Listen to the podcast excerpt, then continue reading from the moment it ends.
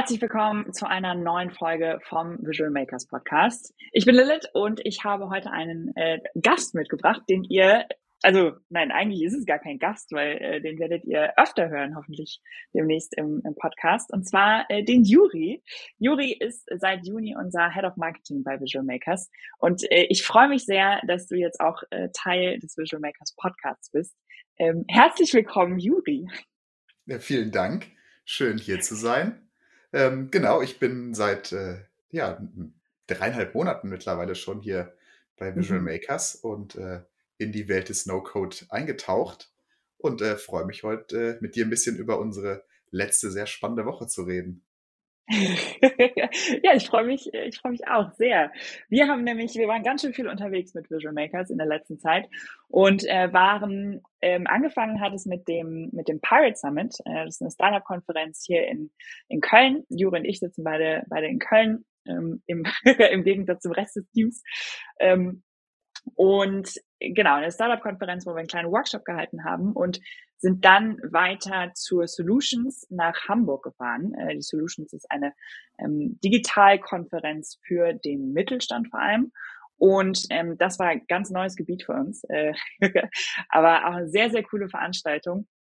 Ähm, da haben wir einen Track zum Thema Low-Code für Unternehmen gehostet, also haben quasi so einen ganzen Nachmittag ähm, die Bühne moderiert und haben einige Speaker äh, eingeladen, von denen ja auch schon einige aus dem Podcast kennt, ähm, die wir aber tatsächlich das erste Mal live gesehen haben. Das war sehr, sehr cool. Ähm, genau. Und äh, das waren so die beiden großen Veranstaltungen ähm, aus der letzten Woche. Und bei diesen ganzen Veranstaltungen haben wir einige Erkenntnisse auch selbst nochmal gewonnen, ähm, die wir sehr, sehr gerne hier im Podcast mit euch teilen möchten. Angefangen vielleicht mit dem, mit dem Pirate Summit. Wie hast du den Pirate Summit ähm, empfunden eigentlich, Juri? War ja auch dein erstes Mal auf dem Pirate Summit.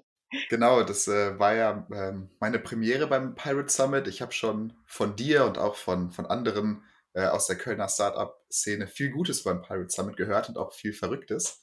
Und äh, mhm. ja, schön mal live dabei gewesen zu sein und äh, sich ein eigenes Bild zu machen. Ähm, ich fand es erstmal super interessant zu sehen, wie groß die Startup-Szene ist. Ähm, der Pirate Summit beschränkt sich ja jetzt nicht nur auf Köln, aber auch um da mal so ein bisschen in die Startup-Szene einzutauchen und ähm, viel zu connecten, auch viele Gesichter mal live zu sehen, die man sonst nur von Slack oder per E-Mail kennt. Ähm, ja, und auch neue Inspirationen fürs, fürs eigene Business hier bei Visual Makers zu gewinnen.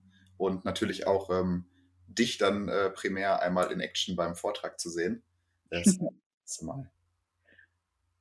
Ja, ja, das war, äh, das war auch echt spannend, das erste Mal als, ähm, als Speaker auf dem Pirate Summit zu sein, weil ich, ähm, viele von euch wissen es, ich war früher ähm, bei Pirate, bin so quasi in die Startup-Szene gekommen ähm, und habe dadurch eben seit 2017 jeden Pirate Summit mitgemacht, den es gab. Jetzt in der Corona-Zeit natürlich äh, gab es keinen, beziehungsweise nur virtuell.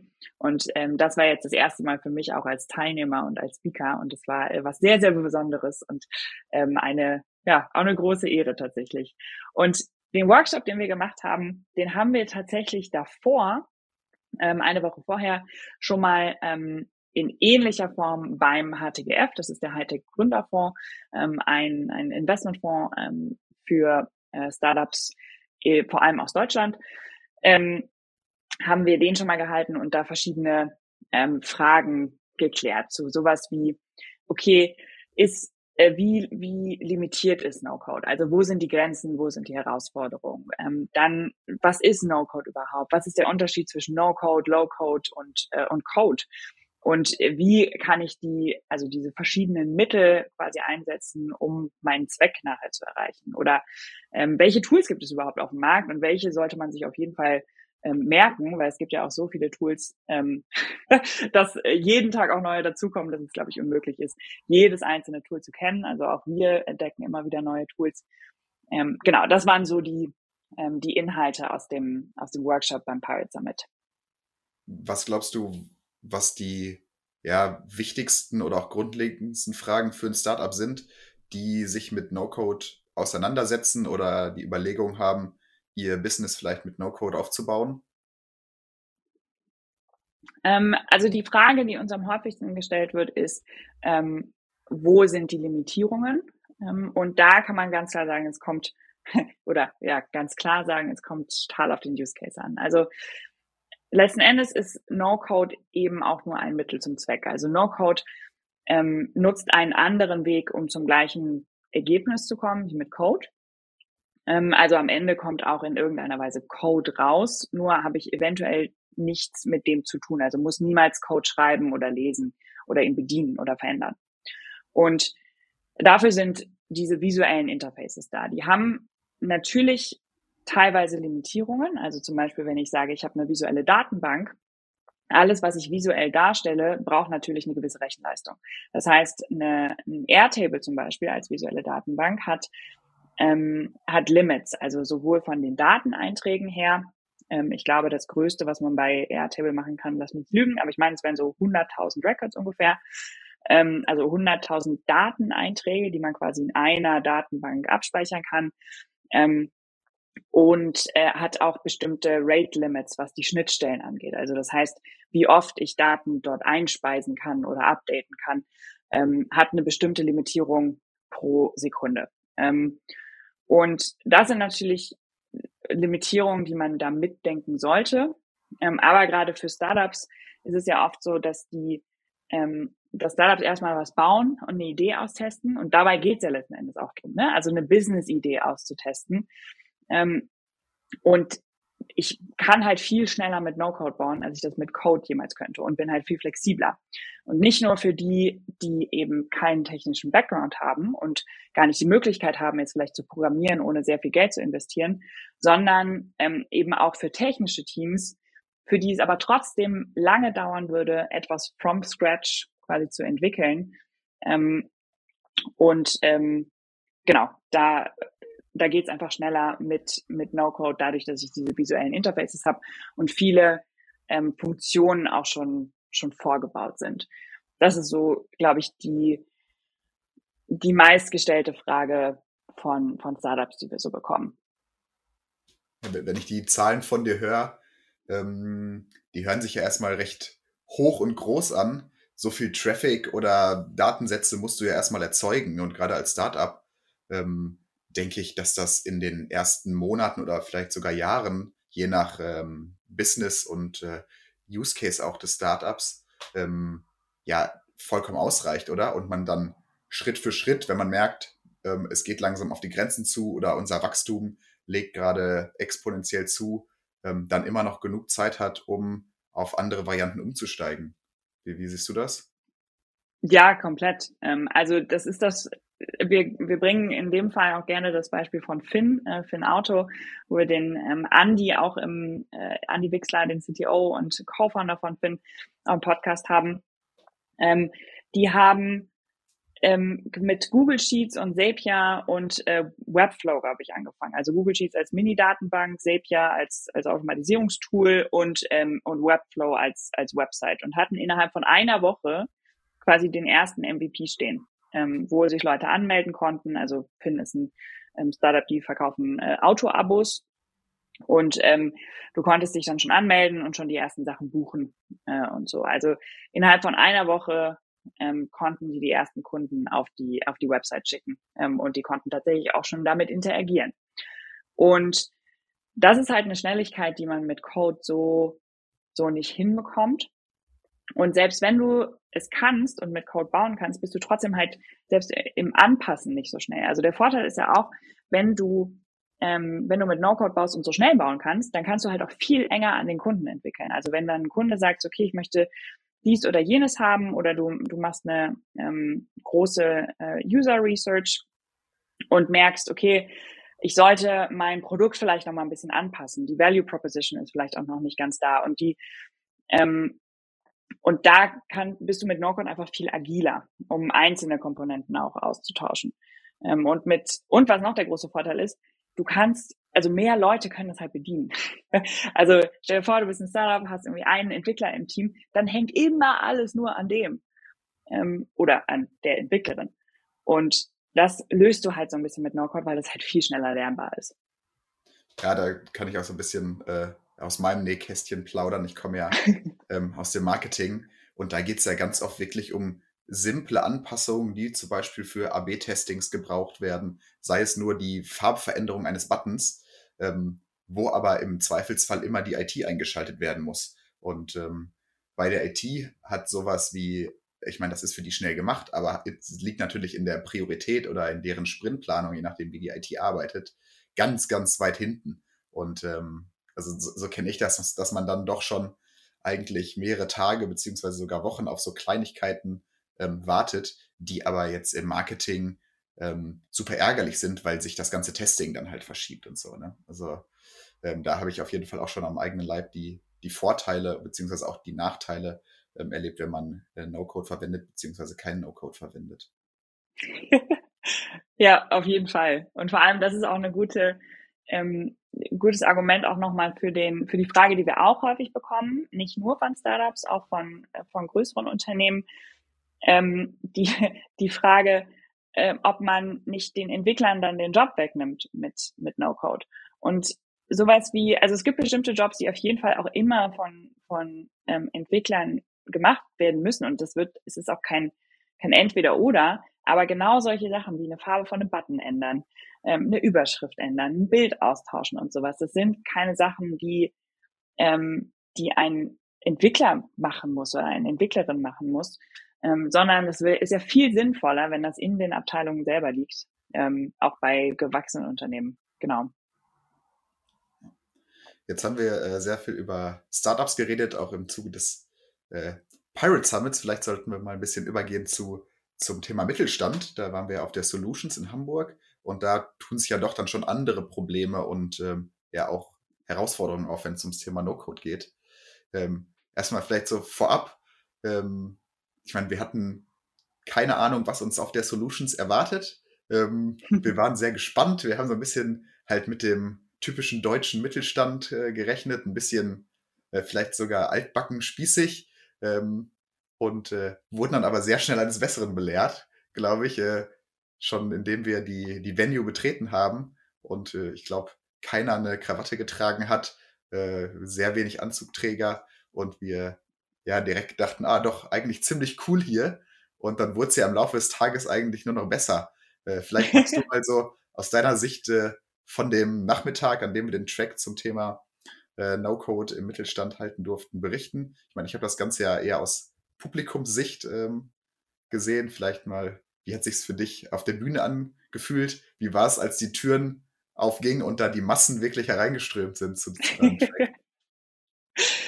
ähm, ja, gerne. Also das war sehr besonders tatsächlich, weil ähm, äh, genau, einmal, wie du sagst, wir sind auf die Solutions gegangen und wussten halt wirklich überhaupt nicht, was uns erwartet. Ne? Ich auch nicht. Und ich habe auch, also da wurden wir auch wirklich eines Besseren belehrt von, okay, sehr viel cooler und die ähm, und sehr viel lockerer, als wir das vielleicht auch naiverweise und vielleicht auch arroganterweise auch ein bisschen gedacht haben, weil wir halt einfach keine Ahnung davon hatten. Ne? Und die, der Unterschied vor allem zum Pirate Summit war, beim Pirate ist meine, mein unternehmerisches Zuhause, so da wusste ich, da kenne ich viele und ähm, da sind viele aus unserem Netzwerk, was super schön war.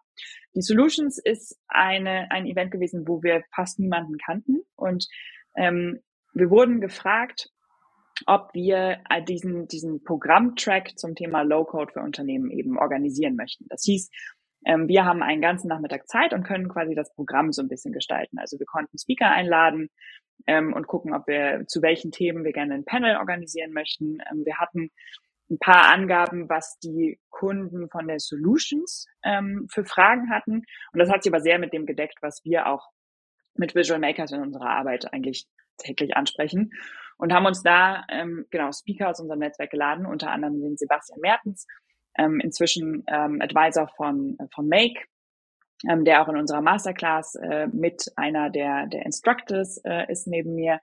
Dann äh, Alex hat, ähm, also Alex, unser äh, Co-Founder, äh, Alexander Sproges, hat über ähm, Bubble gesprochen, ähm, wie man mit Bubble ähm, äh, Web-Anwendungen ähm, erschafft und wie die einem ja, das, das Leben quasi in Sales-Abteilungen oder in, ähm, in Agenturen ähm, oder in jeglichen Abteilungen eigentlich, eigentlich erleichtert.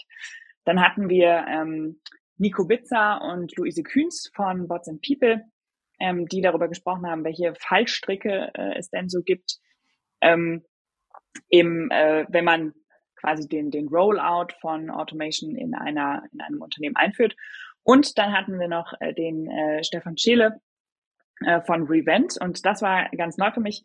Ähm, das Tool kannte ich tatsächlich vorher noch nicht. Ähm, die machen eine, ähm, ja, so ein, so ein, ich hoffe, ich erkläre es jetzt richtig, ehrlich gesagt, so ein äh, Workflow-Prozessmanagement ähm, in äh, Kommunikationstools ähm, und hatten da ein super spannendes Beispiel mit, äh, mit Chibo, mit ähm, Oliver Lauterbach, der quasi so den, das, den Head of Customer Success bei denen ist. Und ähm, genau, die hatten wir eingeladen. Und es war erstmal super spannend, die alle mal in Live zu sehen. Weil wir kennen, also Alex und ich haben ja Remote gegründet äh, 2021 und Alex in Hamburg, ich in Köln. Und dann sind immer mehr dazugekommen. Und jetzt sind Juri und ich quasi die, die beiden, die in Köln sind. Wir treffen uns auch öfter mal im Büro, aber ansonsten sind wir ja wirklich komplett einfach gewöhnt dran, zu Hause zu arbeiten und alle immer nur per Bildschirm zu sehen. Und das war total cool, äh, alle mal zu, zu treffen, tatsächlich in Live. Ähm, ja, und dadurch, dass wir, dass wir niemanden kannten, dachte ich auch, okay, das Thema ist schon, schon wichtig. Ähm, aber als wo du eben gesagt hast, wie war das, als die Türen aufgegangen sind, ähm, das war ziemlich krass, ehrlich gesagt, weil ich hatte nicht wirklich Zeit, aufgeregt zu sein. Also ich habe diesen ganzen Track dann moderiert, äh, den ganzen Nachmittag lang. Und ähm, äh, als die Türen aufgingen und wir hatten noch einen Tech-Check gemacht, irgendwie, ob die Mikros alle funktionieren, ob die Präsentation funktioniert. Und dann gingen die Türen auf und es hörte einfach nicht mehr auf an Leuten, die reinkamen. Also dieser Saal war voll bei der Eröffnung des Tracks und es sind auch wirklich viele bis zum Ende geblieben. Es war wirklich krass.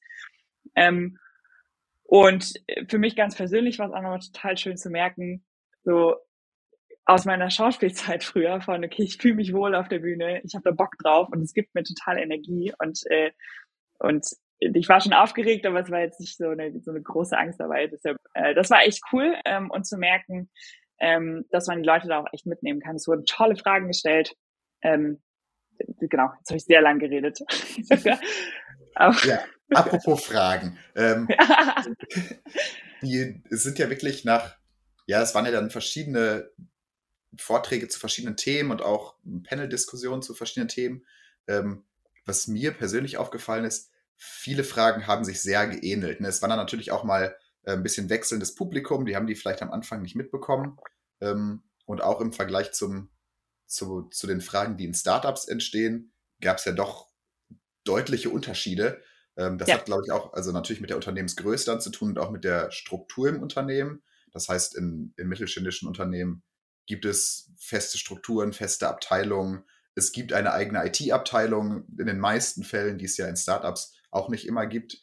Und ähm, ich glaube, das war auch so der, einer der größten Pain Points. Ähm, wie, wie bringt man der IT quasi bei, dass man im Unternehmen ähm, No-Code einführen oder Low-Code einführen möchte ähm, und nimmt der IT auch vielleicht so ein bisschen äh, ja, die Angst, ihre, ihre Hoheit über das Gebiet der IT äh, abzugeben.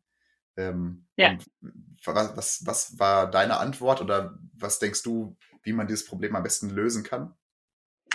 Äh, ich fand es ja, ich fand's ganz spannend, weil das ähm, die Frage wurde, glaube ich, gestellt, als wir gerade in einem Panel zusammensaßen und deshalb haben mehrere Leute darauf geantwortet. Ähm, und die Antworten selber fand ich super spannend. Einer hat, glaube ich, das den Begriff Fürstentum äh, des, der IT äh, fallen, fallen lassen.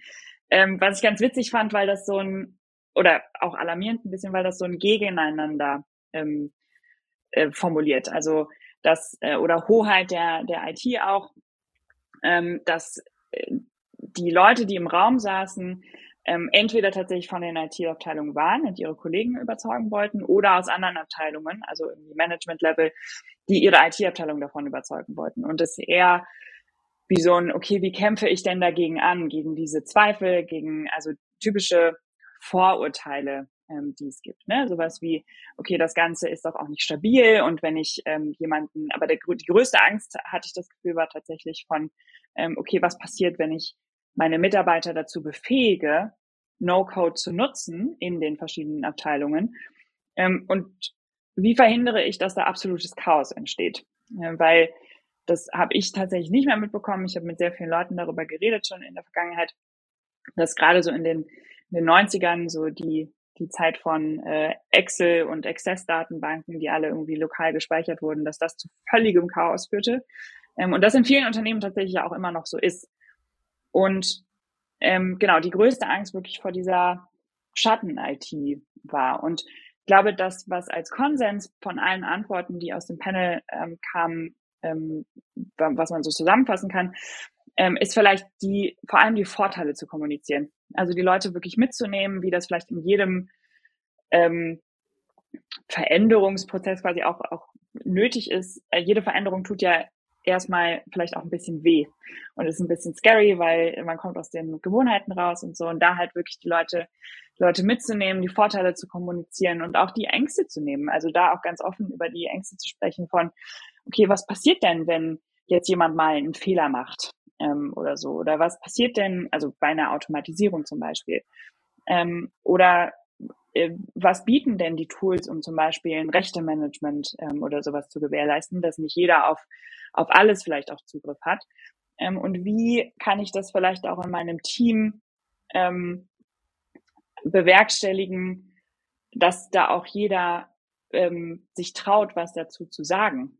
Ähm, den Punkt fand ich tatsächlich auch nochmal ganz spannend. Der kam auch äh, ein paar Mal dieses, wie kriege ich denn meine Mitarbeiter dazu, dass wenn wir das jetzt einführen, dass die sich dann auch auch trauen, ähm, damit auszuprobieren.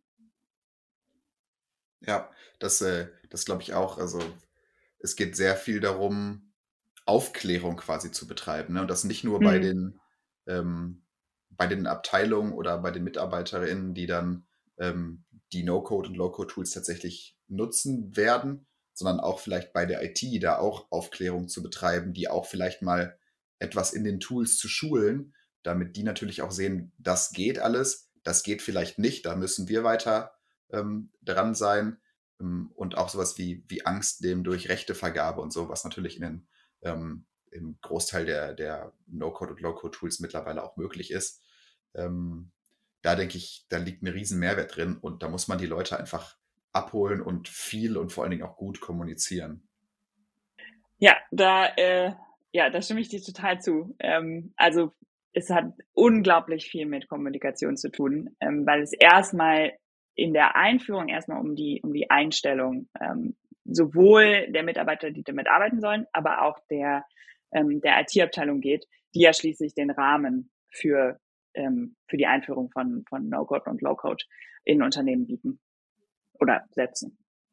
Ja, und wenn wir jetzt diese, ähm, ja, ich sag mal, Awareness für No-Code und Low-Code im Unternehmen geschaffen haben, wie kriegen wir jetzt die Mitarbeiterinnen dazu, ähm, ja, sich auch den, den Umgang mit solchen Tools zuzutrauen? Mhm. Gerade wenn ja, Leute nicht tech-affin sind und nicht aus dem Bereich kommen und vielleicht ähm, ja auch gar keine Ahnung haben oder sich nicht viel unter dem Begriff Automation vorstellen können. Ähm, was, was denkst du, wie, wie kriegen wir die Mitarbeiter auch dazu, die Vorteile von No-Code zu erkennen und ähm, in ihren Arbeitsalltag zu integrieren. Ja. Ähm, also ich kenne das total von mir selber tatsächlich, dieses, als ich angefangen habe mit No-Code und selbst als ich wusste, was die Vorteile sind und total begeistert davon war, dass ich dachte so, hm, aber wirklich können tue ich das jetzt, jetzt irgendwie trotzdem, trotzdem nicht und brauchte sehr lange, um das, um mir das selber quasi äh, einzugestehen, würde ich mal sagen, zu sagen, so, jo, ich kann das.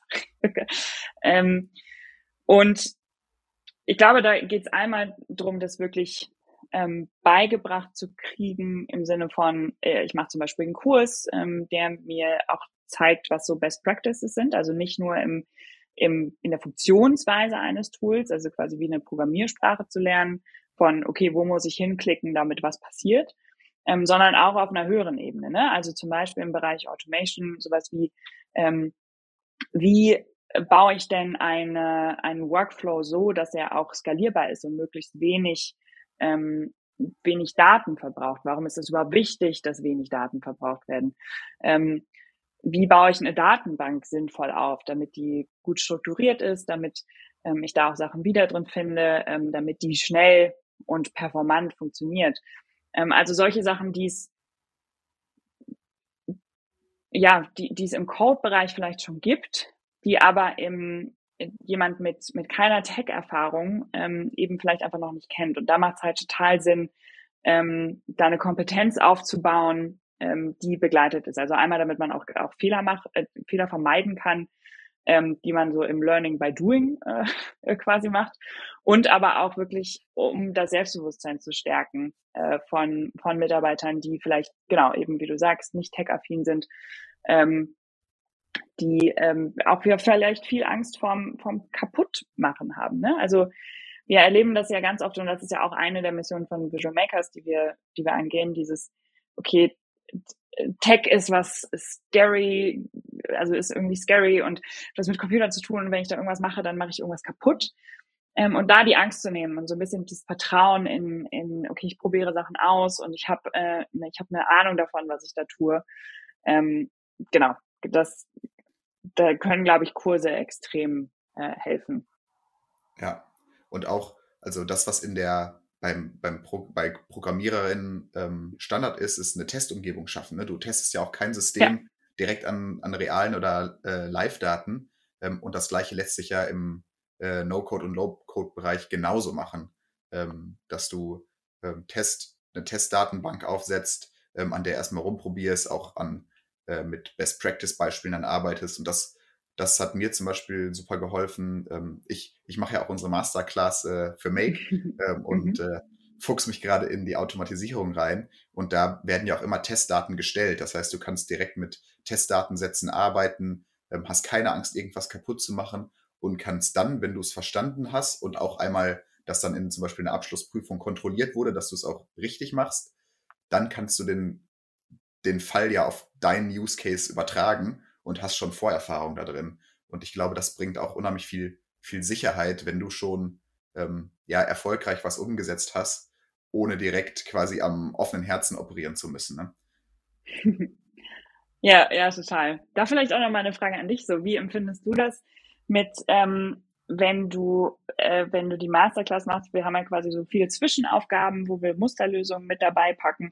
Und dann am Ende jedes Moduls gibt es quasi nochmal eine, eine Abschlussprüfung eines Moduls, wo man dann, äh, wo wir dann so ein kleines Feedback-Video zu aufnehmen und so, wo dann, ähm, ja, wo man dann sagen kann, okay, was, was ist noch zu verbessern ähm, oder was ist vielleicht auch äh, irgendwie super gelaufen und so. Wie empfindest du das so vom, vom, von der Lernexperience? Ähm, also das Erste, was mir aufgefallen ist, äh, so äh, viele Wege führen nach Rom, gerade bei äh, Automatisierung. Es ist halt, hat halt viel mit Logik und äh, logischem Denken zu tun und jeder tickt ja ein bisschen anders und sucht sich seinen Weg ähm, auf eine andere Weise. Und ähm, diese Musterlösungen haben mir mal gezeigt, so wo ich vielleicht eine, einen kleinen Umweg gehe, der, der sich auch äh, viel einfacher lösen lässt. Ähm, aber auch dass man nicht direkt den perfekten, die perfekte Lösung haben muss, um sein Problem zu lösen. Man kann seinen Umweg gehen und kommt trotzdem zum richtigen Ergebnis. Ähm, das finde ich halt ganz schön.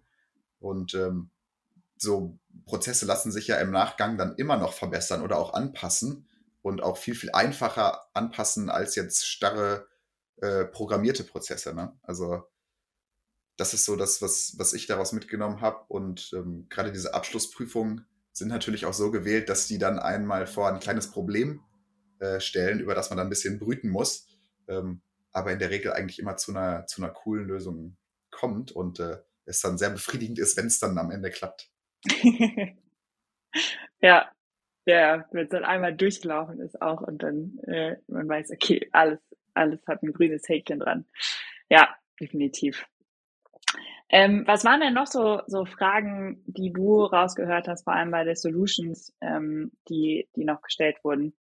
Ähm, ja, das sind dann tatsächlich ähnliche Fragen wie bei den Startups. Äh, die große Frage zur Limitierung. Da sind wir natürlich beim, bei mittelständischen Unternehmen in etwas anderen Sphären unterwegs, allein was Datenmengen angeht, was auch vielleicht Anfragen angeht. Aber auch da sind wir ja, äh, ja super Use Case abhängig weil jetzt irgendein hochspezifischer Metallverarbeitungsbetrieb ähm, natürlich deutlich weniger Anfragen bekommt als jetzt ähm, ein Online-Shop, der Pfennigprodukte vertreibt. Ne? Also auch da ist es ähm, super Use Case ähm, abhängig.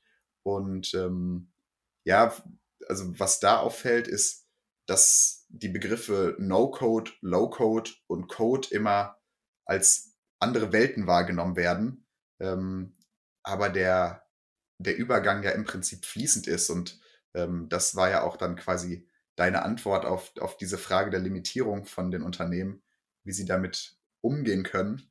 Ähm, und dass man das Gute an No-Code oder auch Low-Code ist, dass ja jedes Tool immer nur quasi einen kleinen Bereich der Gesamtumgebung des Unternehmens abdeckt und so einzelne Bausteine leicht ausgetauscht werden können, ob es dann von No-Code zu Low-Code ist oder von Low-Code zu wirklich realem Coding, ähm, dass so Limitierungen, wenn sie erreicht werden oder im Idealfall schon bevor sie erreicht werden, ähm, auch ersetzt werden können. Und äh, No-Code und Low-Code auch bei mittelständigen Unter äh, mittelständischen Unternehmen eigentlich immer dazu dienen, Prozesse zu verschlanken, Prozesse zu beschleunigen ähm, und auch den, ja, vor allen Dingen auch den Mitarbeitern den Arbeitsalltag zu erleichtern. Ja, ja, ja, total. Ähm, und also da haben wir demnächst noch mehrere spannende Folgen tatsächlich zu. Also einmal die eben schon erwähnte Finn, Finn Auto Story, die quasi genau das gemacht haben. Also die immer, wenn sie auf Limitierungen von ihren jeweiligen Tools, mit denen sie angefangen haben, getroffen sind, ähm, dass sie dann die entsprechenden Tools ausgetauscht haben und immer quasi mit denen mitgewachsen sind.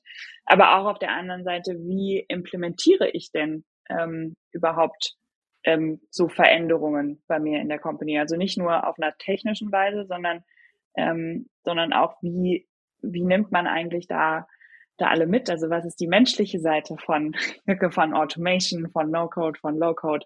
Und was sind da vielleicht auch die Herausforderungen? Da haben wir demnächst auch eine sehr spannende Podcast-Folge zu. Äh, genau, ja, das ist, äh, ja, ist ja gerade auch so ein bisschen das Wort der Stunde, Change Management. Das heißt, hm. äh, wie schaffe ich Bewusstsein und auch Ak Akzeptanz für Veränderungen?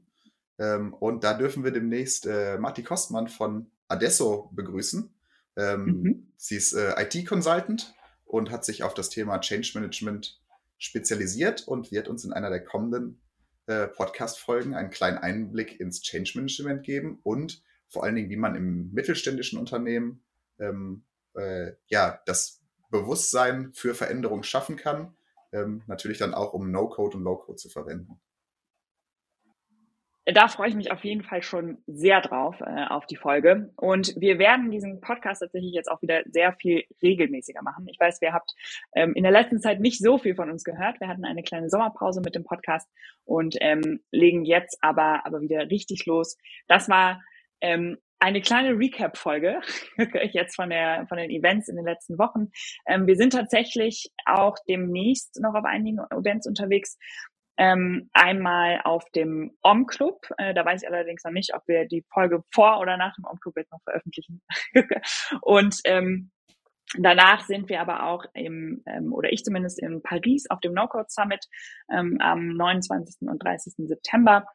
Ähm, und genau, da werden wir auch nochmal noch mal von berichten. Wir haben aber genau einige spannende Folgen auch geplant in der nächsten Zeit. Ähm, und ich äh, freue mich sehr drauf. Und dann auch viele davon äh, mit, mit Juri. Ja, ich äh, freue mich auch. War schön, das erste Mal dabei gewesen zu sein. Ähm, und ich habe auch noch was. Äh, wenn, wenn du als Zuhörerin auch aus dem Bereich Marketing kommst, ähm, erwartet dich auch da ein spannendes neues Produkt von uns. Äh, wie du äh, dein, dein Funnel-Building betreiben kannst und dieses äh, automatisieren kannst. Auch da gibt es Neuigkeiten.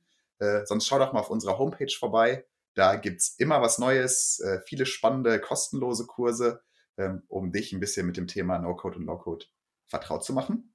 Und dann sage ich vielen Dank, Lilith, und äh, bis zum nächsten Mal. Vielen Dank dir, bis zum nächsten Mal.